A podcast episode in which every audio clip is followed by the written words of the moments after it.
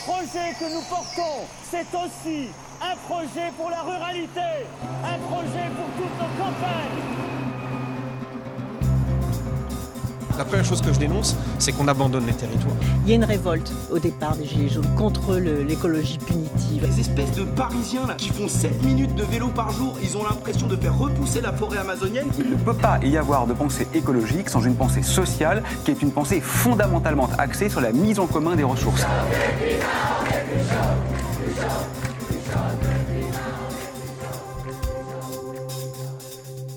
Vous ne pouvez pas continuer à exploiter au même rythme, même à croissance zéro, des ressources qui sont limitées, sans arriver à l'effondrement.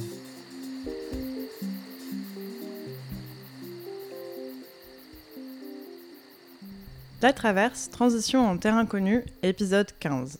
Ardèche méridionale, comment habiter le territoire? Je suis Alexia et c'est moi qui suis aux manettes de cet épisode sur le territoire ardéchois. Nous nous y sommes rendus avec Solène il y a maintenant 5 mois, en février dernier, quelques semaines à peine avant le confinement. Dans les années 70, suite au mouvement ouvrier et étudiant de mai 68, l'Ardèche est devenu un lieu d'installation très prisé pour les candidats au retour à la Terre.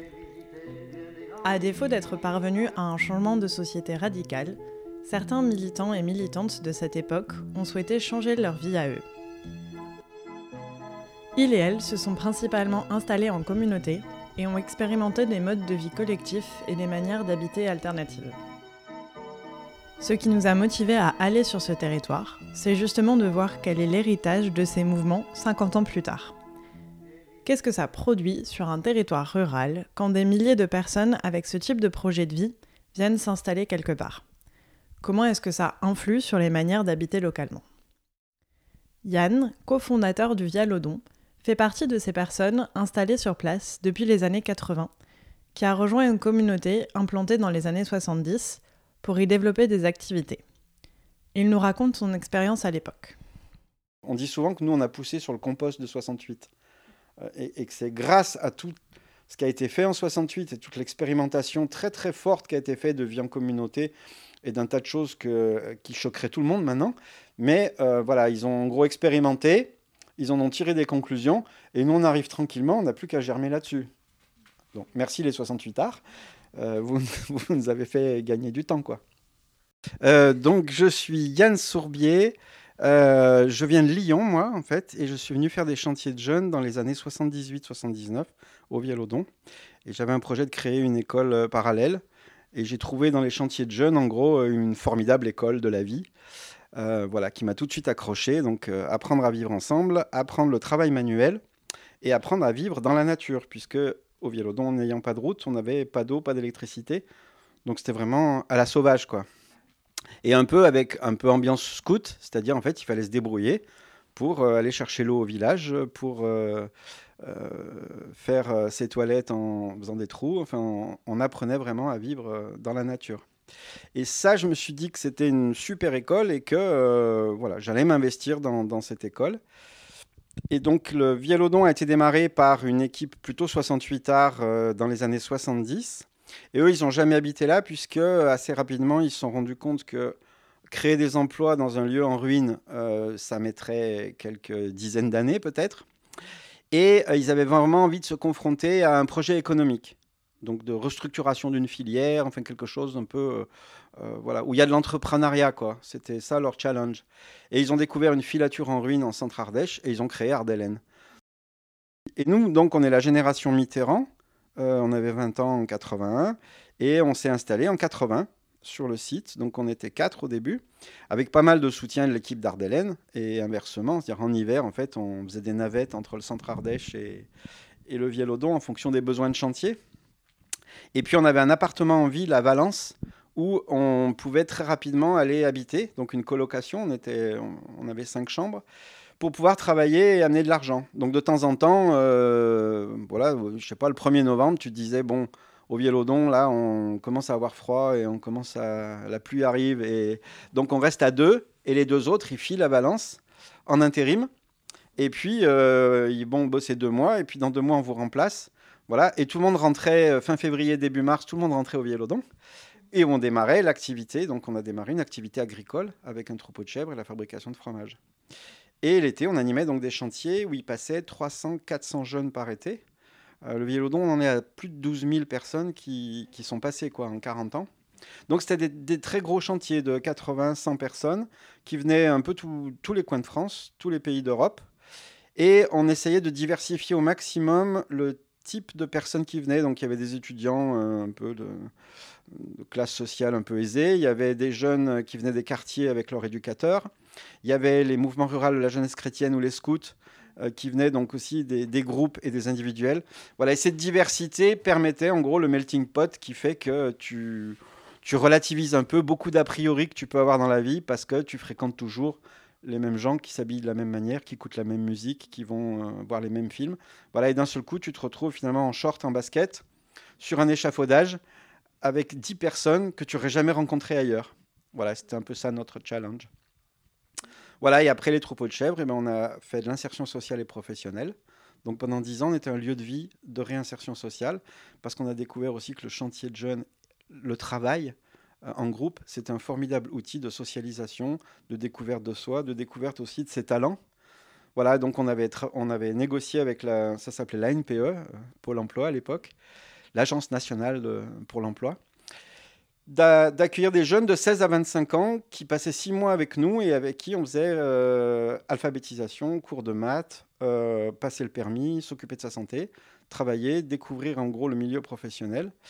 Voilà. Et, là, on a été payé par le ministère du Travail. Donc, euh, on a pu équilibrer notre vie entre euh, la ferme qui se développait, l'éducation, enfin l'insertion sociale, et les chantiers de jeunes l'été.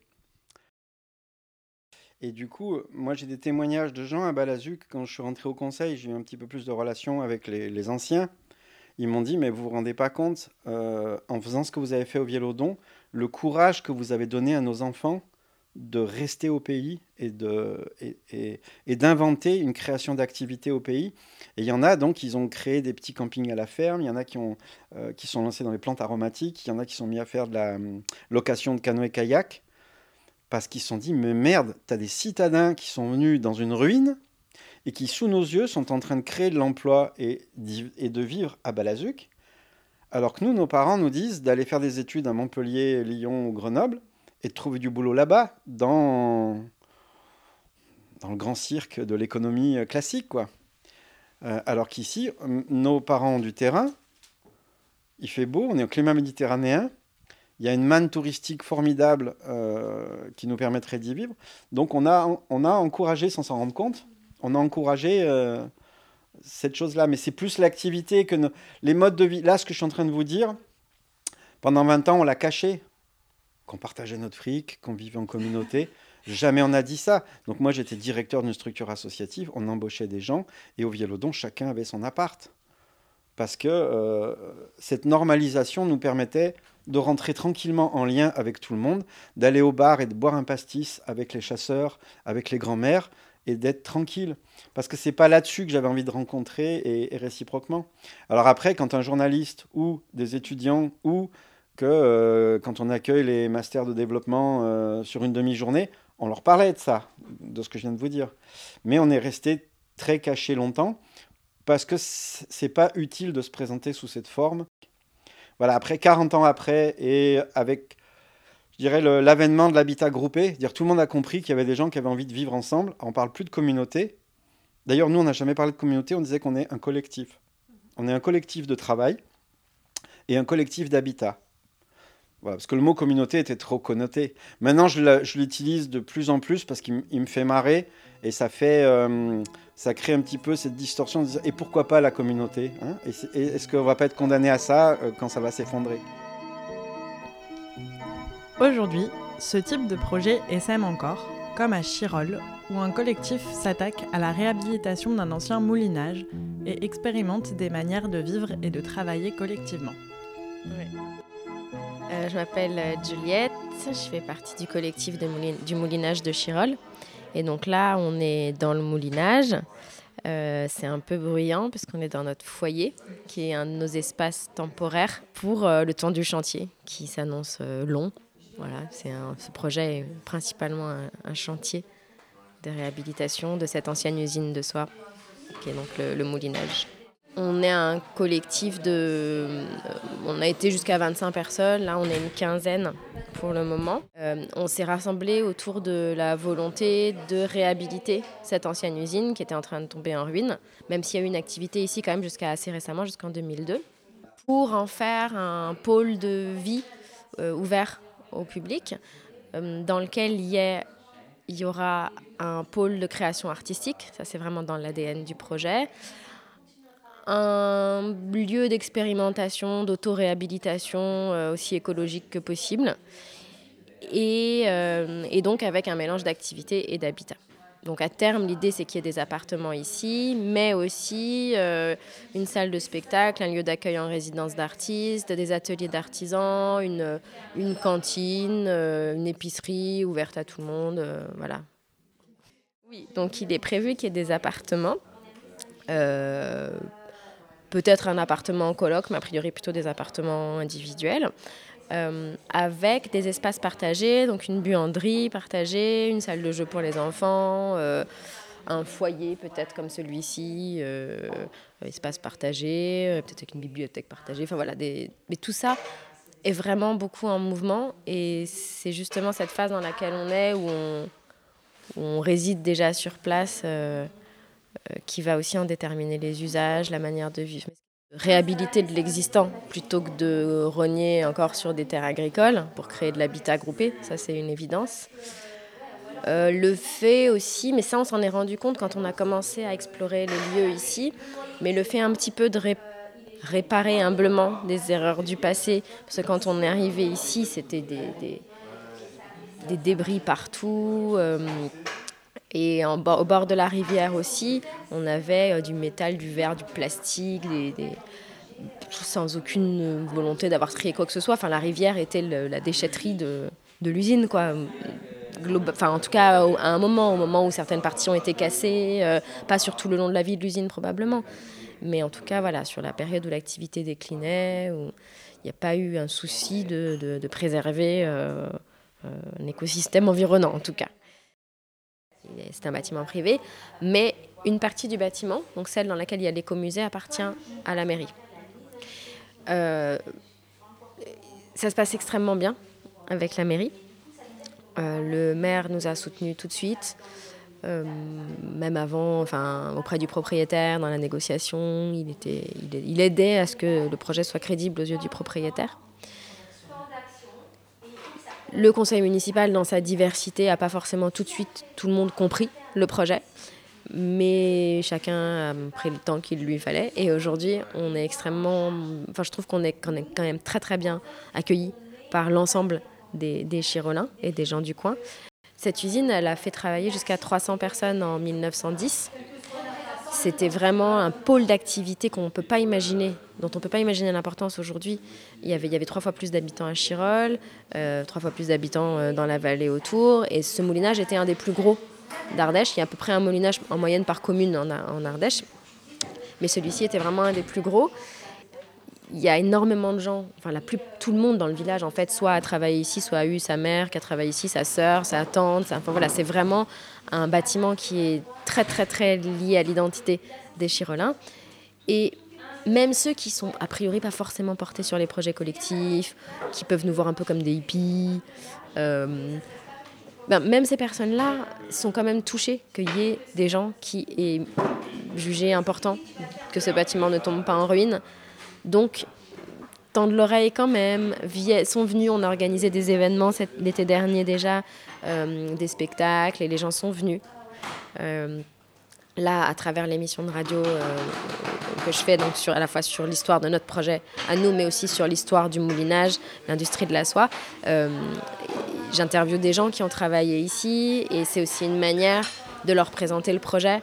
Et souvent, je les vois une première fois chez eux, et puis ensuite, euh, j'essaie de les accueillir ici, qu'ils nous fassent leur visite à eux. Et c'est très touchant.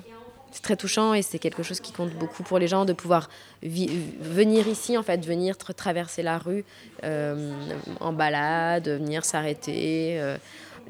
ce qu'on aimerait, c'est que les gens viennent se balader, puissent venir boire un café, puissent s'arrêter, puissent, euh, discuter, même si actuellement, dans l'état de chantier dans lequel on est, ça prend beaucoup d'énergie aussi d'accueillir les gens de passage comme ça. Mais on essaye de prendre le temps de le faire parce que c'est hyper important justement de s'inscrire dans un écosystème euh, avec l'ensemble des, personnes qui vivent ici, dans l'histoire du lieu, euh, avec l'écomusée, qui est un partenaire aussi. Là, on travaille sur un projet de créer une exposition sonore sur les mémoires du lieu, donc, ce que je fais avec l'émission de radio, c'est une première manière de restituer cette collecte-là, mais qui serait destinée aussi à, un parcours sonore euh, qui serait associé à l'écomusée. il y a l'écomusée, il y a le Fournil des Copains, qui est une boulangerie coopérative qui est au bout de la rue là-bas. On, travaille, on fait beaucoup de choses avec eux aussi. Euh, Simple et Sauvage, qui font de la, cueillette et de la transfo de plantes. Qui ont, voilà, il y, a, plein, plein, plein de choses qui se font à Chirol. Il y a des brasseurs aussi, une coopérative de brasseurs. Enfin, on essaye vraiment de faire des choses ensemble et ça se passe super bien. Il y a une dynamique vraiment rare, particulière à Chirol. Euh, ce que ça change, c'est que euh, on n'est pas les premiers à essayer des, choses alternatives, à essayer un mode de vie alternatif ici. Ce qui a des avantages, mais ce qui a des inconvénients aussi. Parce que ces mouvements euh, de communauté dans les années 60-70, ils ont donné une certaine image d'eux-mêmes qui peut être associée à un mode de vie oisif éventuellement. Je dis, dis pas que c'était le cas, hein, mais je veux dire qu'il peut être dans l'image que les gens s'en faisaient associer à un mode de vie oisif, à de la prise euh, intempestive de drogue, euh, à plein de choses qui ressemblent pas forcément à ce que nous on est aujourd'hui ou à ce que sont les projets collectifs qui s'installent aujourd'hui.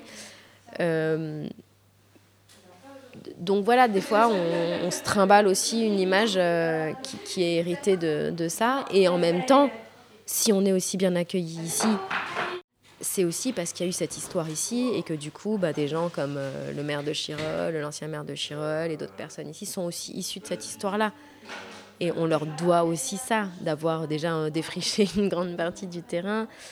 Et voilà, donc ça, voilà, je, crois qu'il y a vraiment euh, les deux revers de la médaille. Euh,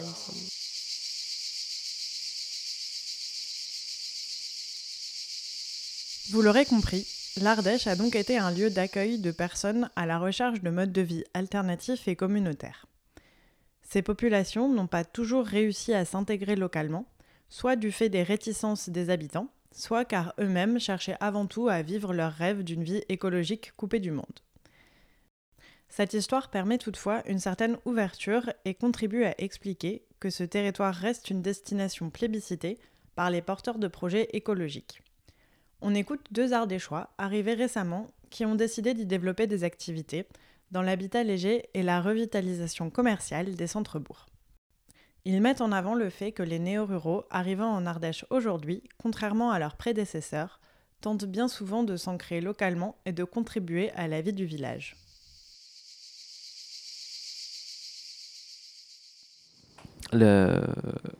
L'impression que j'ai eue depuis que, que nous, on, travaille en Ardèche et en entendant euh, euh, des habitants de Joyeuse euh, nous évoquer les évolutions du territoire. Thibaut Berlingen, urbaniste à Village Vivant. C'est que donc c'est un, territoire qui a connu beaucoup d'installations au moment post mai 68 et au moment de ces mouvements de voilà un peu hippie et avec plein d'idéaux de communautés qui se sont fondées dans ces endroits naturels magnifiques et reculés euh, et aujourd'hui, euh, c'est assez euh, amusant de voir qu'on a la, génération d'après.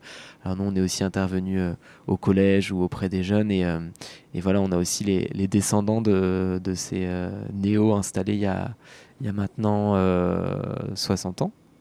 Et donc aujourd'hui, il y a toujours des personnes qui, qui viennent rechercher en Ardèche aussi un certain idéal en, en cherchant un terrain un peu isolé euh, pour y faire leur, leur, communauté, leur lieu de vie euh, euh, collectif. mais on sent aussi que ils associent souvent ça aussi à l'installation d'un lieu dans, les, dans le centre-bourg ou dans le, village à côté pour pouvoir plus s'ancrer et pas simplement vivre en autarcie, en autonomie, leur, leur, idéal de, collectif, mais de travailler aussi avec les gens qui habitent déjà là. Village Vivant a été fondé en 2017. Village Vivant, c'est une foncière solidaire qui agit pour la revitalisation des campagnes. Euh, donc en clair, ce que ça veut dire, c'est que euh, Village Vivant euh, va racheter des lieux vacants notamment des commerces dans les centres-bourgs ou des lieux en friche, pour y accompagner l'installation de nouveaux projets dans l'économie sociale et solidaire.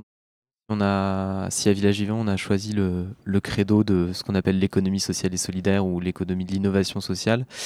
Euh, c'est pas juste pour la marque, euh, c'est parce qu'on a observé notamment euh, près de chez nous, dans la Drôme et aussi dans d'autres campagnes euh, des projets euh, qui émergeaient d'énergie citoyenne donc des villages dans lesquels l'épicerie avait fermé et en fait là où l'économie classique n'avait plus sa chance parce qu'il y avait eu un repreneur sur une, une grande chaîne d'épicerie qui avait coulé aussi et on avait l'impression que de toute manière il y avait plus assez de monde pour une épicerie. Enfin quoi c'était pas possible de réouvrir un commerce dans un village de cette taille. Là où une association d'habitants s'est montée a réfléchi à ses besoins aux produits qu'elle voulait avoir et aller chercher des produits locaux euh, et a d'abord fonctionné sous un modèle de bénévolat, mais aujourd'hui c'est des épiceries, euh, je pense à des villages comme Sous ou Beaufort, euh, ici dans la Drôme, qui ont chacune, chacun leur, leur épicerie associative et qui aujourd'hui emploient chacune plusieurs salariés, donc à, trouver un modèle économique. Donc en fait, ces exemples-là nous prouvent que là où, où l'économie conventionnelle ne fonctionnait plus dans, dans des milieux plus reculés, une, une, autre forme d'économie euh, basée justement sur, euh, sur d'autres formes collectives. Euh, bah, réussissait à, répondre à un besoin euh, local d'une autre manière. Et hum, par contre, c'est une économie plus émergente, peut-être moins connue, euh, moins identifiée par des acteurs euh, institutionnels, donc que ce soit les, les élus de ces territoires ou, euh, euh, les acteurs de, la finance ou de l'immobilier, les, agences immobilières classiques ou, les, banques qui vont euh, à un moment donné faire un crédit pour permettre à des projets de s'installer. voilà, comme c'est pas des, des, activités qui auront les, mêmes critères économiques, les mêmes modèles économiques, les mêmes modèles de rentabilité, elles ont plus de mal à accéder à des locaux. Et nous, on a un peu l'impression d'être un, propriétaire qui parle le même langage et donc qui permet euh, de, les installer. Et euh, bah, c'est le cas par exemple avec euh, l'auberge qui s'est installée en, Ardèche, où en fait on, travaille avec eux de près aussi sur les travaux qu'ils vont mettre en place. Et en fait tout ça à la fin va déterminer leur niveau de loyer. Et, donc ils vont pouvoir avoir un, niveau de loyer qui, rentre dans leur modèle. Euh, on n'est pas dans une situation classique où c'est le propriétaire qui fixe son loyer et euh, le, locataire qui prend, euh, qui signe un, contrat de location et qui, et qui prend, c'est à prendre ou à laisser. Bah aujourd'hui c'est amusant, amusant je sais pas, mais c'est un sujet dont on parle beaucoup, qui, qui touche beaucoup les gens quand on discute enfin ce que vous disiez avec euh, la personne qui vous avait pris euh, en stop. Euh, le, le, fait de voir toutes ces vitrines vides, ces bâtiments vacants dans les centres-bourgs, les centres-villes, et en fait ça accroît un sentiment de, déclin et de désertification des territoires, et donc plutôt un pessimisme ambiant sur les personnes qui vivent sur ces territoires. Euh, et donc on, en prend conscience euh, assez récemment et on commence euh, petit à petit à, bah, à, dénoncer aussi des causes qui paraissent évidentes que sont la l'explosion des zones commerciales en périphérie, un urbanisme de zone depuis plusieurs dizaines d'années qui en fait a voulu mettre les activités commerciales et économiques en dehors des villes et qui a aussi essoufflé les, les centres-bourgs, centres-villes. Euh, et qui a fait ça à un rythme effréné. On sait aujourd'hui, quand on, quand on regarde les chiffres, que les, les, surfaces commerciales ont augmenté beaucoup plus vite que le pouvoir d'achat. Donc non seulement on pousse à, à, une croissance effrénée de la consommation, mais en plus on, on va encore plus loin dans la consommation des terres et la création de, de surfaces commerciales. Donc on sait aussi que c'est un modèle qui, qui est en bout de course parce qu'on va créer des, des, zones qui seront bientôt en friche. Euh, mais en plus, on a vidé nos centres-bourgs et centres-villes qui étaient une des richesses de nos territoires et euh, des lieux de vie, des lieux de rencontre, des lieux de, lien social. Donc euh, tout ça, il y a une prise de conscience qui émerge. Et si aujourd'hui c'est si important de revitaliser les, les centres-bourgs et centres-villes en, milieu rural. c'est parce que, avant tout, oui, c'est des lieux de, rencontre et, c'est le lieu qui, qui cimente vraiment la vie d'un territoire. Euh, parce qu'au-delà des, commerces et de pouvoir faire ses courses et des services de proximité, euh, c'est des lieux où on va se rencontrer, euh, des lieux où on va aussi apprécier de se balader, ou quand on va vouloir faire visiter son territoire à, des proches, on va avoir aussi cette fierté de pouvoir montrer son cœur de, son cœur de bourg.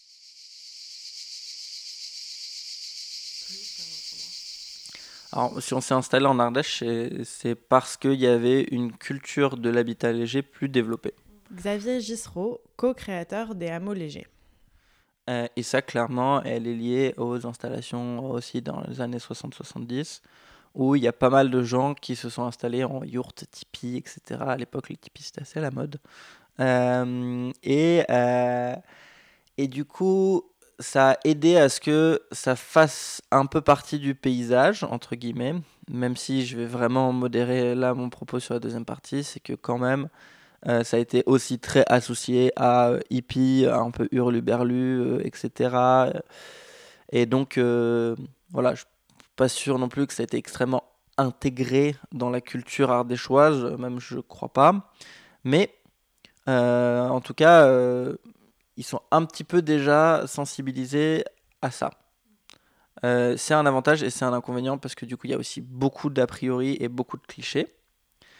Euh, donc euh, il y a déjà un petit peu, en tout cas ça. L'autre chose qui fait que l'Ardèche est un territoire favorable, c'est que du coup c'est des personnes qui, même si ces communautés-là, elles se sont souvent essoufflées et elles, voilà, elles sont mortes d'elles-mêmes, les gens sont restés souvent quand même. Euh, et du coup, cette culture-là, un peu euh, aussi écolo, ou la, compréhension, de la, volonté d'une vie plus collective, etc., euh, ça, ça a un peu infusé, je pense, dans le territoire aussi. À l'origine de l'assaut à Molégé, d'ailleurs, c'est un maire, le maire de Rocle, qui est un petit village en Ardèche, pas très loin de, de on est là actuellement, de 250 habitants, qui bah, dont la commune, comme beaucoup de communes rurales, est un peu menacée par le vieillissement. Il y a de moins en moins d'enfants, donc les écoles peuvent fermer. Il y a peu d'activités et de repreneurs pour les activités, notamment agricoles. Et ils voyaient bien que l'obstacle à ce que des jeunes et des familles s'installent, euh, en plus au-delà de l'emploi, c'est clairement l'habitat. Parce que euh, y a très peu de logements à, la location euh, qui sont adaptés à ces familles et qui sont pas chers. Il y a aussi la concurrence du tourisme. Euh, et les logements à la vente, eh ben, c'est inaccessible euh, pour euh, tous les jeunes et les familles qui n'ont pas, pas un certain capital et qui sont pas non plus forcément prêts à s'endetter 30 ans pour s'installer dans une commune où ils ne connaissent pas. Où enfin, voilà. et du coup, il s'est dit, bah, nous, la commune, on a du terrain. Souvent, ces communes ont pas mal de terrain. et on va permettre de faire de l'habitat léger sur ces terrains et on va faire un appel euh, à projet, un appel à manifestation d'intérêt. On va dire, euh, voilà, nous, commune de Rocle, euh, on cherche un collectif pour s'installer sur un terrain qu'on va mettre à disposition. Et du coup, voilà, qui, qui est motivé. C'était des gens qui venaient là pour s'installer à Rocle et du coup, après, y développer des activités, etc. L'idée, c'est que ça amorce un cercle vertueux, en fait, où on permet aux gens de s'installer à coût très réduit, la commune, elle louait le terrain euh, pour euh, à peu près 20 euros par mois et par foyer. Et, euh, du coup, voilà, elle amorce ce cercle vertueux. Farewell, Angelina, the bells of the crown are being stolen by bandits. I must follow the sound. The triangle tingles and the trumpets play slow. Farewell, Angelina, the sky is on fire, and I must go. There's no need for anger, there's no need for blame. There's nothing to prove, everything's still the same. Just a table standing empty by the edge of the sea means farewell, Angelina. The sky is trembling, and I must leave.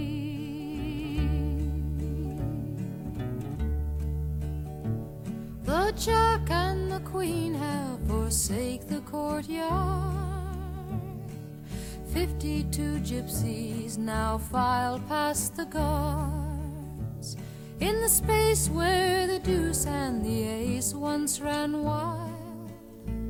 Farewell, Angelina, the sky is falling. I'll see you in a while. See the cross-eyed pirates sit perched in the sun, shooting tin cans with a sawed-off shotgun. And the neighbors they clap and they cheer with each blast. But farewell, Angelina, the sky's changing color, and I must leave fast.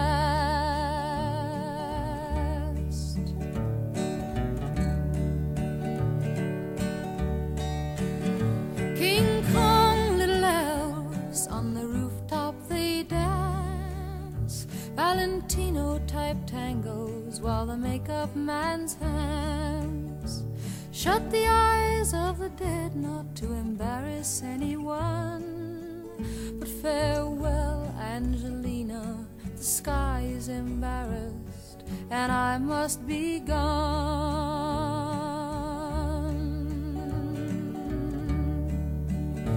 The machine guns are roaring and the puppets heave rocks. And fiends nail time bombs to the hands of the clocks. Call me any name you like, I will never deny it. But farewell, Angelina, the sky is erupting. I must go where it's quiet. En nous attaquant à ce sujet, nous étions bien conscientes que le risque pour ces manières alternatives d'habiter aujourd'hui était qu'elles soient exclusives socialement. C'est la critique fréquemment faite au réseau des oasis, fondé par Pierre Rabhi. Les oasis sont des lieux de vie collectifs construits autour des principes d'autonomie alimentaire, de sobriété énergétique, de mutualisation, de gouvernance partagée et d'ouverture aux autres. Ce dernier principe cache un problème de fond qui est l'homogénéité sociale des membres de ces oasis. Le hameau des Buis où nous étions logés fait partie de ce réseau. C'est une expérimentation intéressante de vie en commun et d'éco-construction où vivent une cinquantaine de personnes à l'année. C'est aussi un exemple type de lieu inaccessible à la majorité de la population. Nous avons discuté de ce problème avec Manon, David et les autres membres de l'association Changement de Cap un soir à Aubenas. Le projet de changement de cap, qui mêle la philosophie des oasis et celle des lieux d'accueil inconditionnel de Emmaüs, apporte des réponses à ces critiques.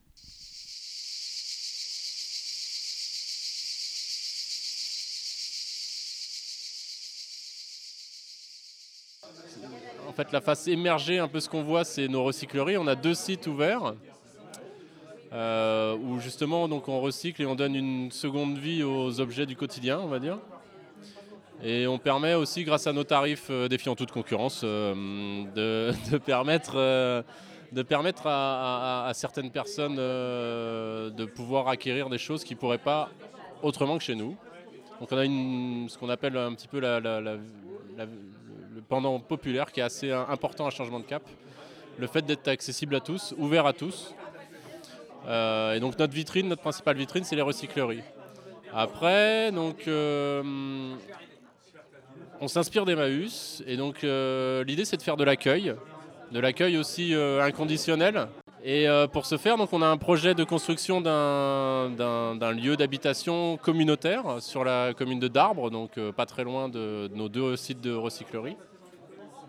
Et puis actuellement, on a déjà un appart qui est fonctionnel, euh, on va dire quatre places, qui, sont, euh, qui nous permettent de faire de l'accueil dès, au- dès aujourd'hui. Mais c'est clair qu'avec 30 places, on ne pourra pas accueillir tout le monde. C'est sûr et certain. Euh, après, le groupe fera ce, qui, ce qui est possible. Il faut une mixité des, des- genres de personnes. On pourra accueillir, je ne sais pas, sans vouloir discriminer personne, mais euh, on ne peut pas accueillir que des retraités, on ne peut pas accueillir que des jeunes, on ne peut pas accueillir euh, que des migrants, on ne peut pas accueillir euh, que des bobos. Il nous faut, pour que, la communauté puisse tourner, il faut qu'il y ait de tout. Les anciens vont nous apporter leur expérience, les jeunes vont apporter la force, la- l'aide dans les travaux de force, dans la recyclerie, dans les jardins, etc.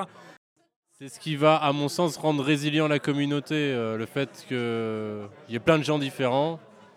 Bah, c'est comme. euh, J'aime bien aussi cette image, donc euh, ils vont se foutre de ma gueule, mais c'est pas grave.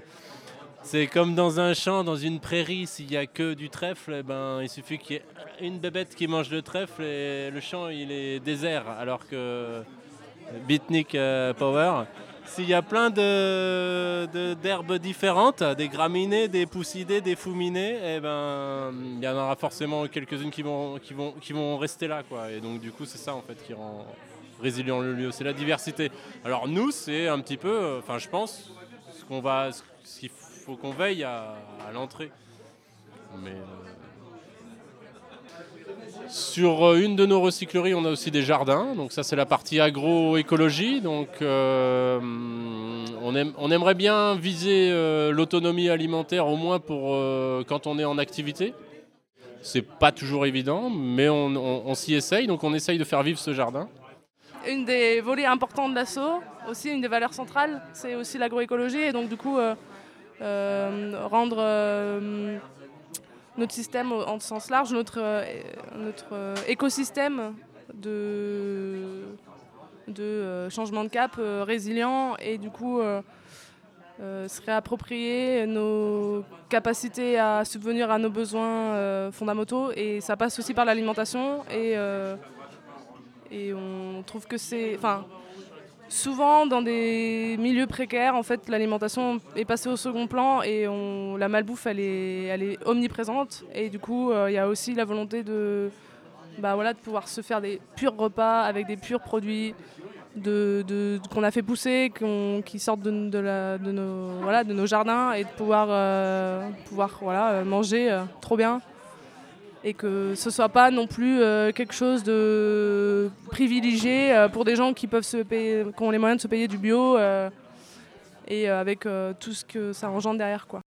On a quelque chose qui peut être assez critique sur enfin, les oasis, on fait partie du mouvement des oasis, on, voilà, on, fait partie du réseau et, on y trouve une forme de, on y est pour quelque chose dans ce réseau-là. En tout cas, on, on pense que ça a du sens. Après, notre côté très populaire en fait euh, de changement de cap euh, est, euh, vraiment euh, euh, très loin. J'ai l'impression des oasis en tout lieu où euh, souvent euh, c'est euh, assez euh, cloisonné. C'est euh, quand même, euh, enfin, pour en, a- en rencontrer quand même souvent, c'est souvent des gens qui ont de la thune, euh, qui ont déjà une propriété, qui n'ont pas à soucier de euh, mettre, euh, trouver de l'argent trouver le terrain ou pour construire ou quoi. Enfin, qui plutôt, euh, euh, enfin, euh, on peut parler de lutte des classes, quoi, mais il y, a- quand même quelque chose de l'ordre de, la, autre type de classe sociale, souvent. C'est pas exclusif, mais souvent quand même. Et où du coup, du coup, nous, en fait, on vient un peu mettre un pavé dans la mare chez les Oasis, parce que, en fait, on vient, en fait, nous, on n'a pas de thunes. On est en mode assaut, euh, on est quand même euh, tous relativement un peu euh, dans la dèche, dans nos, enfin, si on, on est beaucoup être soit au RSA, soit avoir un petit boulot, mais pas grand chose, soit être à la retraite. Enfin, on est des gens qui sont pas forcément dans une aisance financière. On est, on est très sobre, on est, sobre, très très sobre pour le coup. Et, en fait, on a, on a ce truc de. On, on, on veut pas être dans l'entre-soi, quoi. Ce que, ce que peut parfois être certaines oasis. Et pour avoir fait les rencontres des oasis euh, en octobre, du coup, et euh, il y a des, des choses intéressantes, notamment un débat et sur euh, est-ce que les oasis sont. Enfin, il y avait une question qui était sur est-ce que les oasis peuvent faire face à l'effondrement, tu vois, Bah, un truc en plus de collapsologie à fond. Mais où, moi, je m'étais positionnée clairement en disant bah, en fait, non, parce qu'en fait, on est encore dans des luttes de classe, on est encore à, à avoir d'un côté des gens qui ont de la thune et euh, qui, sont dans une forme de, de bien-aisance euh, et qui n'ont pas à se questionner en fait de ce qu'ils vont manger ou euh, de, de l'accessibilité à tous et à toutes de, ce à quoi eux ils, ont accès et, pas forcément remettre en question ce privilège là en fait ou peut-être le remettre en question de manière théorique, mais en fait dans la pratique où on se rend compte que c'est beaucoup moins évident. Bah, bah oui, clairement, si, si on reste dans ces fonctionnements-là et dans ces, dans ces, dans ces types de fonctionnements-là ou dans ces structures-là, en fait, on va galérer quoi. L'inclusivité des modes de vie alternatifs et écologiques est aussi au cœur de l'association Amo Léger, qui voit dans l'habitat léger une manière de vivre écologique et accessible financièrement. Du coup, euh, l'association Amo Léger, elle est née d'un constat, c'est que euh, on est de plus en plus nombreux à vouloir vivre dans des écolieux, des éco-hameaux, éco-villages, etc. Euh, en zone rurale notamment, euh, parfois pour, euh, quitter des villes qui sont vécues comme de plus en plus invivables. et on a voyagé avec deux amis pendant un an à travers ces éco-villages, dont le, le hameau début d'ailleurs. Et on s'est aperçu que ces lieux-là étaient très souvent inaccessibles à une bonne frange de la population. Euh, souvent parce qu'il fallait un certain capital pour y vivre. Euh, au hameau début, par exemple, il faut plusieurs dizaines, voire euh, centaines de milliers d'euros pour, pour pouvoir s'installer. et beaucoup de lieux sont, sont, comme ça, ce qui exclut de fait énormément de gens, en particulier des jeunes et des familles, et des personnes issues des milieux les moins favorisés. Ce qui pour nous est une, une injustice grande la deuxième chose euh, qu'on a vue dans ces éco-villages, c'est que euh, très souvent, ce sont des lieux qui sont assez mal intégrés euh, dans le tissu local. Parce que ce sont principalement des néo-ruraux qui les habitent, des gens qui, donc, ont une culture plutôt urbaine et qui sont venus s'installer là parce qu'ils ont trouvé une opportunité foncière intéressante dans leur budget euh, et, euh, et que du coup, ils se sont installés et parfois un petit peu imposés, puisqu'ils étaient propriétaires et ils ont eu le droit de construire leur lieu. Ouais, il y a des petits chocs des cultures parfois avec euh, les riverains. Et, et c'est vrai que ouais, on a souvent trouvé dommage un petit peu d'avoir cette sensation d'être dans des bulles qui n'étaient pas vraiment très intégrées à leur territoire.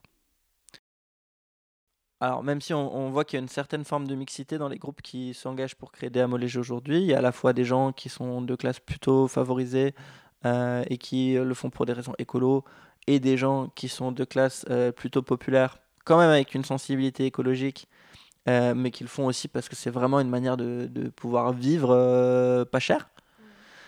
Mais aujourd'hui, ça reste pas on n'arrive pas assez à toucher euh, quand même ces classes euh, plus populaires. Et euh, on s'aperçoit qu'il y a un gros frein d'ordre culturel. Aujourd'hui, en fait, ceux qui acceptent de sortir du système, c'est des gens souvent qui sont déjà un peu gagnants du système. parce que voilà, il y, a tout un tas de choses aussi de l'ordre de la représentation, de l'ordre de la réussite. Tu parles de réussite tout à l'heure, je crois que c'est ça, c'est plus facile de quitter un système quand on a déjà réussi par rapport à des questions d'ego, etc. Et donc, euh, ben, des classes qui ont plus euh, souffert du manque euh, et de ne pas avoir accès à toute une consommation qui, qui est vantée par la publicité, etc. C'est très difficile de leur dire bah, devenez sobre et mettez-vous dans un mot léger. C'est d'ailleurs le gros problème de Pierre Rabhi, de la sobriété heureuse, etc., qui est, qui est une insulte à ceux qui subissent la sobriété au quotidien, qui s'appelle la pauvreté. On ne peut pas parler de sobriété pour une personne qui est dans une situation de pauvreté. Euh, nous, toucher ces personnes-là, en tout cas, on a vraiment envie de, de, bah, de leur permettre de trouver une solution par eux-mêmes aussi, euh, en s'autonomisant et pas en, en étant euh, d'une certaine manière, là aussi, toujours plus rabaissés par des logiques d'assistanat, etc.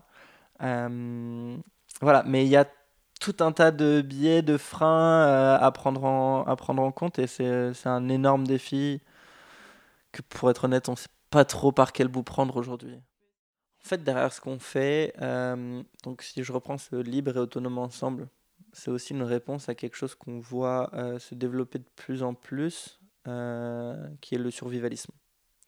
Donc face à la peur de l'effondrement, etc., ce- cette, ouais, cette démarche un peu, cette réponse un peu instinctive qu'on peut trouver liée à notre peur de chercher à se protéger, à se faire un bunker, à stocker des, des réserves de nourriture ou euh, à aller euh, se mettre en autonomie tout seul quelque part. Et le ensemble de Libre Autonome Ensemble, il est vraiment là pour, euh, pour apporter une alternative à ça. Déjà parce qu'on pense que de toute façon, rationnellement, on se mettra. On n'est jamais autonome seul. L'être humain ne- n'est pas autonome seul. D'ailleurs, peu d'animaux le sont. hein. La plupart des animaux vivent en, groupes sociaux quand même. Euh, donc euh, déjà il y a ça et, ensuite que euh, ça permet de réinventer un autre vivre ensemble aussi et de fournir un horizon vraiment positif face à, à ces contraintes là.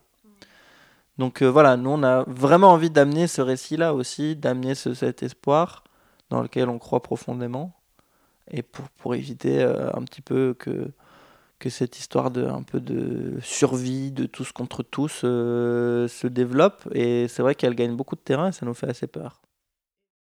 Il y a vraiment cette idée euh, que la résilience elle s'inscrit à l'échelle d'un territoire dans tous les cas elle s'inscrit pas à l'échelle d'un lieu et que c'est homologé euh, voilà c'est comme un archipel de lieux euh, qui vont eux-mêmes être, être liés à un territoire et essayer d'impulser une, une certaine dynamique.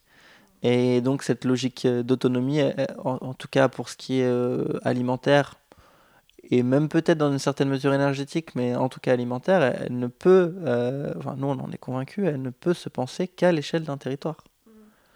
Et du coup, bah voilà, c'est aussi super pour des territoires d'accueillir des personnes qui sont dans cette démarche-là, qui sont prêtes à s'engager là-dedans, qui, qui ont de l'énergie euh, à y mettre.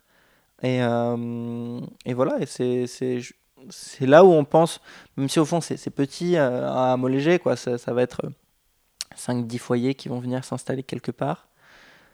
Mais ça peut peut-être être un catalyseur euh, d'autres choses qui vraiment profitent au territoire. En tout cas, c'est nous notre, notre intention.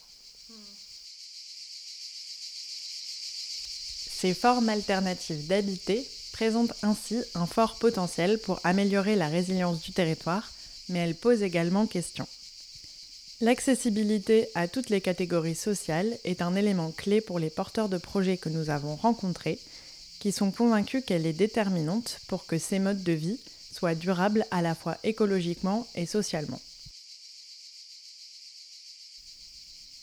C'est la fin de cet épisode, on espère qu'il vous a plu. Pendant le confinement, nous avons pris du recul sur nos terrains et rédigé un bilan de l'ensemble de notre Tour de France. Il est disponible en version écrite sur notre site internet et en version podcast. Nous rejoignons également le label de podcast Imago. Imago, c'est une plateforme podcast et vidéo libre, gratuite et sans publicité qui regroupe des documentaires, web-séries, podcasts et courts-métrages traitant de la transition écologique et sociale. Le lien vers leur site internet est disponible dans la description. Dans le prochain épisode, nous allons dans le Revermont, dans l'Ain, à la rencontre entre autres de la Fabrique du Monde Rural, gérée par le mouvement rural de la jeunesse chrétienne. À bientôt!